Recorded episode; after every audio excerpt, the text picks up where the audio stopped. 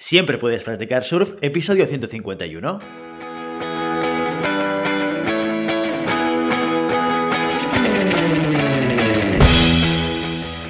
Bienvenido y bienvenida a Siempre puedes practicar surf, el podcast diario sobre recursos humanos. Este podcast está pensado para profesionales de recursos humanos, gerentes o jefes de equipo y podrás encontrar técnicas, consejos, ideas, conceptos y noticias sobre la gestión de personas. Eso sí, con un enfoque práctico y aplicable. Hoy episodio 151 del viernes 21 de enero del 2022, programa muy interesante porque lo dedicamos a vuestras preguntas concretas con retos sobre gestión de personas y recursos humanos. Pero antes dejadme que os recuerde que podéis encontrar más contenido en nuestro blog e información sobre nuestros servicios en nuestra web, en globalhumancon.com. Desde allí os podréis apuntar a nuestro newsletter para no perderos nuestros webinars, streamings y todo el contenido y actividades que realizamos desde la consultoría Global Human Consultants. Empezamos la primera pregunta del año con una pregunta que nos envía Raquel y dice lo siguiente. Hola, feliz año nuevo. Feliz año nuevo también a ti Raquel. El otro día estaba leyendo un artículo sobre la parcialidad de recursos humanos. Decía que el Departamento de Recursos Humanos debe actuar para ganarse la confianza tanto de los empleados como de los directivos. Esta es una tarea bastante complicada porque habrá momentos en los que los responsables de recursos humanos tendrán que posicionarse de un lado o de otro delante de algún conflicto lo que podría perjudicar seriamente la confianza de alguna de las partes. En este sentido, ¿puede recursos humanos ser totalmente imparcial? ¿De qué lado debe estar siempre? ¿De los empleados o de los directivos? Un saludo y gracias.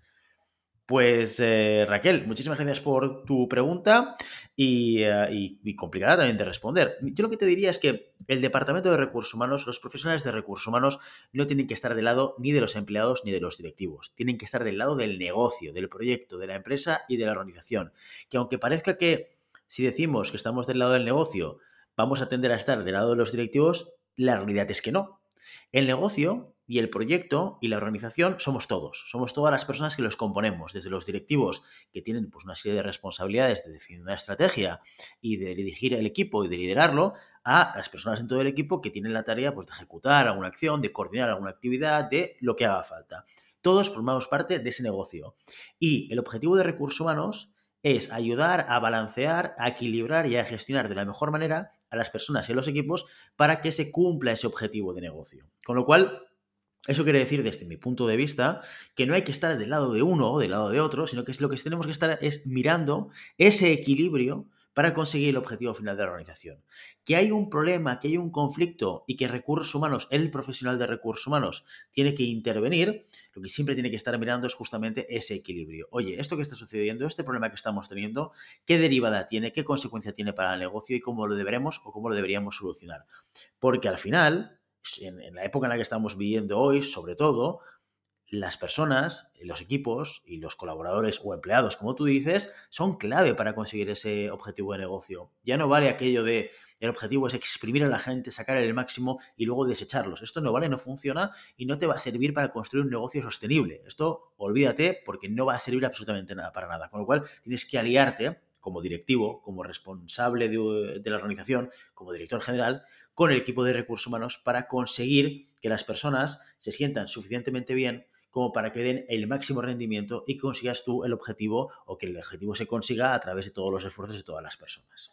¿De acuerdo? O sea que yo ahí, Raquel, te diría que no es que tengamos que estar de un lado o del otro, sino que tenemos que estar siempre enfocados a lo que es el negocio y asesorar correctamente a los propietarios para que así lo consigan alineando las necesidades, las expectativas de las personas del equipo con las necesidades y expectativas de la organización. Seguimos con Helio, que nos propone una situación algo complicada. Y dice lo siguiente, dice, sé que en recursos humanos se debe respetar ante todo la privacidad de las personas. Sin embargo, ¿qué pasa si me viene un colaborador a quejarse de su jefe y me pide que la queja no salga de mi oficina? Pero sé que el comportamiento que origina la queja es grave y podría afectar a más personas. ¿Cómo se debería afrontar una situación así? Muy muchas gracias, Elio, por tu pregunta. Eh, complicada, evidentemente, como, te, como denunciaba al principio. Pues eh, mira, esto va a depender un poco de qué tipo de queja o de qué tipo de comentario estés recibiendo en ese momento. ¿De acuerdo? Eh, yo, mi recomendación es que siempre que recibas a un empleado que vaya a hacer un tipo de confesión o, o te vaya a contar algo que sea confidencial, que antes de que empiece a hablar, tú le digas que si la situación tiene un alto nivel de gravedad, tú no vas a poder dejar esa conversación en el despacho. ¿Vale? ¿Por qué? Porque si te entra un empleado a contarte que ha habido un caso de abuso, de acoso, de maltrato o lo que haga falta, tú tienes que actuar. Ahí ya no vale la privacidad, ahí no, somos curas. Nosotros los profesionales de recursos humanos no somos curas que tenemos que cuidar la privacidad completa. No, no, tenemos que estar protegiendo y defendiendo tanto los intereses de la empresa como los intereses de las personas que trabajan en la empresa. Si entra un empleado diciendo que ha habido un caso de acoso, tenemos que actuar sobre él. No hay ninguna excusa de privacidad, no privacidad, ya no podemos hacer nada. O sea, lo que no podemos hacer es no hacer nada. ¿eh? La inactividad es la única decisión que no podemos tomar. Con lo cual, cuando te venga alguien para contarte algo grave, le tienes que decir, antes de contármelo, que sepas que si esto tiene un cierto nivel de gravedad, yo estoy en la obligación de actuar. Aunque tú me pidas que no lo haga, aunque tú me pidas que por privacidad eh, eh, no haga ningún tipo de acción, no le conecte, etcétera, etcétera. Con lo cual, esto de entrada. Por lo tanto, hay que tener en cuenta, claro, depende del nivel de, gravedad, ¿no? De la acción o de lo que te vayan a contar. Si es una cosa que no tiene este nivel de gravedad y que a lo mejor es un comportamiento que tiene que ver con el mm, cómo se ha hablado, cómo se ha coordinado, cómo se está trabajando, etcétera, hay que escucharlo y hay que tomar nota. ¿De acuerdo?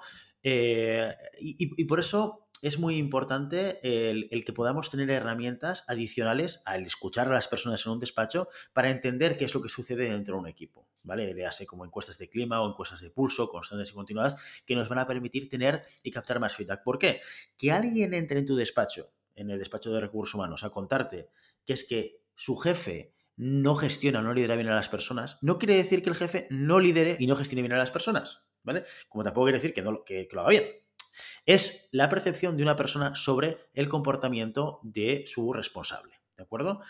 Es eso, única y exclusivamente, ¿vale? Es información que puede ser útil, puede ser válida, ¿para qué? Para contrastarla con otros elementos, para poder entender si hay realmente que diagnosticar un caso de eh, necesidad de mejora en una serie de competencias o necesidad de mejora de este líder o lo que haga falta, ¿vale? Pero nunca tenemos que tener en cuenta una visión y una percepción sobre la realidad como la visión y como la realidad de lo que está sucediendo. Pero sí, oye, pues como un elemento de mm, eh, prestar atención, que insisto, que si tienes otras herramientas, tú las puedes ir contrastando o puedes hablar con más gente o puedes estar escuchando o cuando hables con este líder, entender cuál es la relación con el resto del equipo. Esto es información que tú te quedas que luego tú puedes utilizar, sobre todo con el objetivo de, si es posible, ayudar a este líder a identificar áreas de mejora, si es que las tiene, si es que son necesarias, y ver cómo se pueden desarrollar.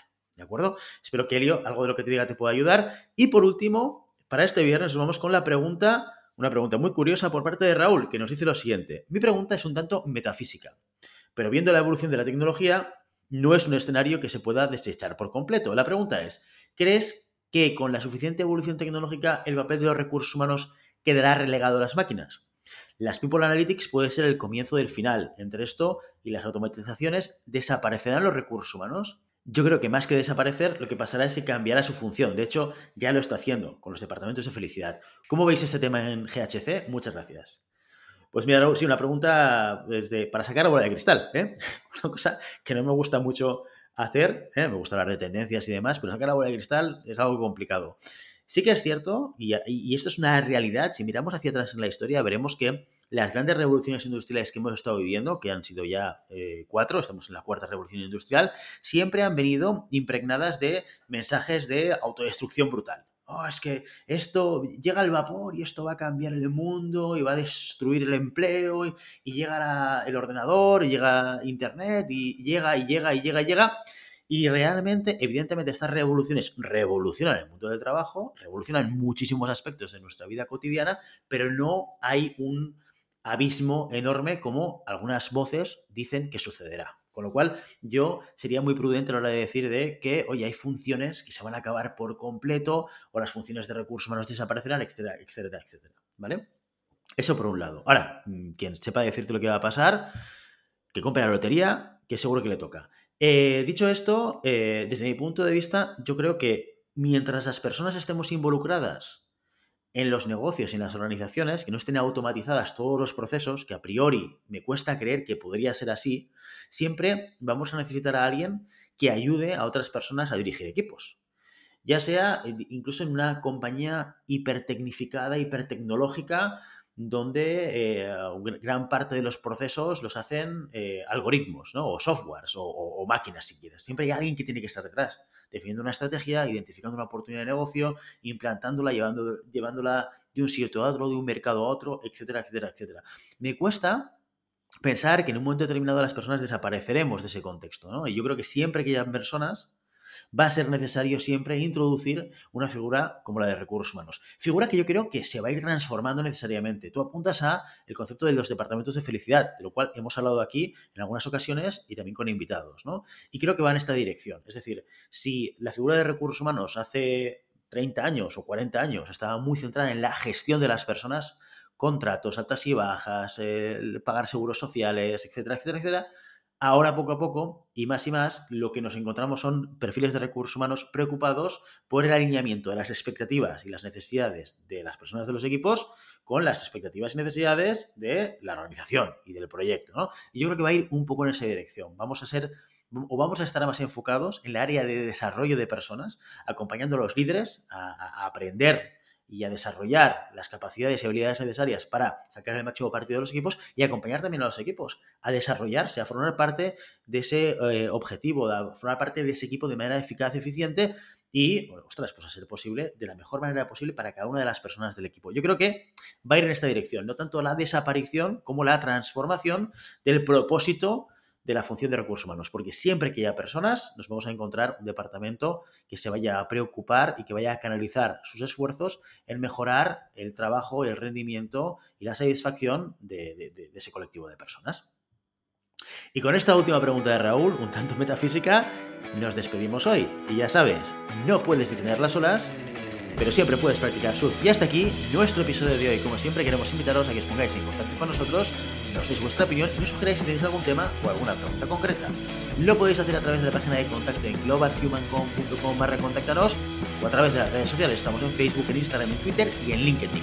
Y si el contenido de este podcast te gusta, no te olvides de suscribirte, darnos 5 estrellas en iTunes y me gusta tanto en iVoox como en Spotify. Igualmente recuerda que puedes encontrar más contenidos, noticias y recursos en nuestra web, en globalhumancom.com. Muchas gracias por todo, por tu tiempo, por tu atención y por tu interés en estos temas sobre la gestión de personas. Nos escuchamos la semana que viene, lunes, con una nueva entrevista interesantísima. Hasta entonces, feliz fin de semana.